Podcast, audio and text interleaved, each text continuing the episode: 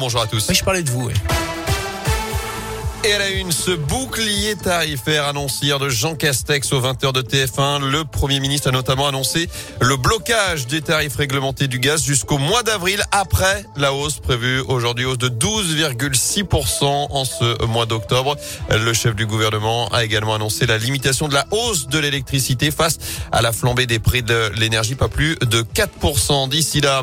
Parmi les autres changements de ce 1er octobre, on peut signaler la très légère hausse des APL, plus 2% également pour le SMIC et les revalorisations de salaire pour plus de 500 000 agents des hôpitaux dans le cadre du Ségur de la Santé pour les aides à domicile également.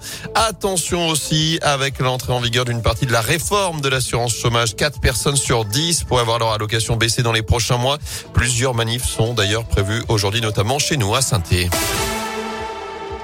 dans le Rouennais, les pompiers viennent de passer une semaine à vendanger. Vous les avez peut-être aperçus si vous êtes passé du côté d'Ambière. Depuis lundi, plusieurs d'entre eux ont troqué l'extincteur le sécateur, une mission qui peut faire sourire même si elle soulève un problème d'actualité. Ces sapeurs-pompiers se sont mobilisés pour financer un recours devant le Conseil d'État concernant l'obligation vaccinale qui leur est imposée depuis le 15 septembre dernier. Romain Ozel, pompier professionnel dans le Rouennais, le président de l'association de défense des pompiers de la Loire créée il y a un mois pour l'occasion. On a participé à une semaine euh, avec euh, le viticulteur David Michelis qui nous a gentiment euh, accepté sur ses terres pour faire des vendanges et pouvoir trouver du financement. Ce qu'on a convenu avec le viticulteur, c'est qu'on fournisse 4 à 5 personnes par jour, parce que c'est compliqué de trouver des vendangeurs. Alors effectivement, on a quelques courbatures, mais l'ambiance est vraiment géniale. Les gens qu'on rencontre sont hyper compatissants avec nous, donc ça se passe super bien. Ils adhèrent vraiment à notre cause et euh, ils sont très empathiques. On a ça dans les tripes, les sapeurs-pompiers, c'est qu'on aime bien rendre service. Et du coup, ben, on faisait d'une pierre deux coups, c'est-à-dire que c'était du donnant-donnant. À la fois, nous, on lui fournissait de la main-d'œuvre et en contrepartie, le viticulteur, il faisait un don à l'association. Et notez que parmi les pompiers professionnels du département, la quasi-totalité sont vaccinés. Seulement trois ont été suspendus. Du côté des volontaires, 2200 ont déjà reçu leurs deux injections. 34 ont été euh, mis à pied.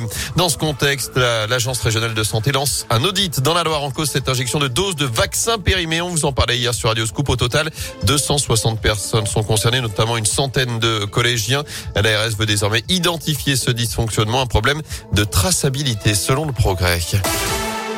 En foot, pas le droit à l'erreur. Les Verts au pied du mur reçoivent Lyon dimanche soir pour le 123e derby de l'histoire. La SS 20e de Ligue 1 sans la moindre victoire. Les Stéphanois restent même sur cinq défaites consécutives. Réaction obligatoire donc dans le chaudron. Écoutez le milieu de terrain stéphanois, Zaidou Youssouf. On va pas se la face, c'est un match capital. C'est un match à part, le derby, surtout à domicile. Là, on fait euh, un début de saison assez dur. Voilà, on va pas se voiler la face.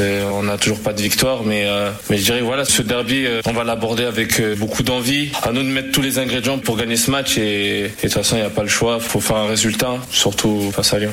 Ah c'est SOL, c'est dimanche soir 20h45. Enfin, une belle surprise pour les amateurs de tennis. Richard Gasquet sera la prochaine tête d'affiche de l'Open International de Rouen. Gasquet et ses 15 titres ATP, 3 demi-finales de Grand Chelem, vainqueur de la Coupe Davis il y a 4 ans. Notez que la première édition du tournoi aura lieu du 8 au 14 novembre au Scarabée à et la billetterie est d'ailleurs ouverte.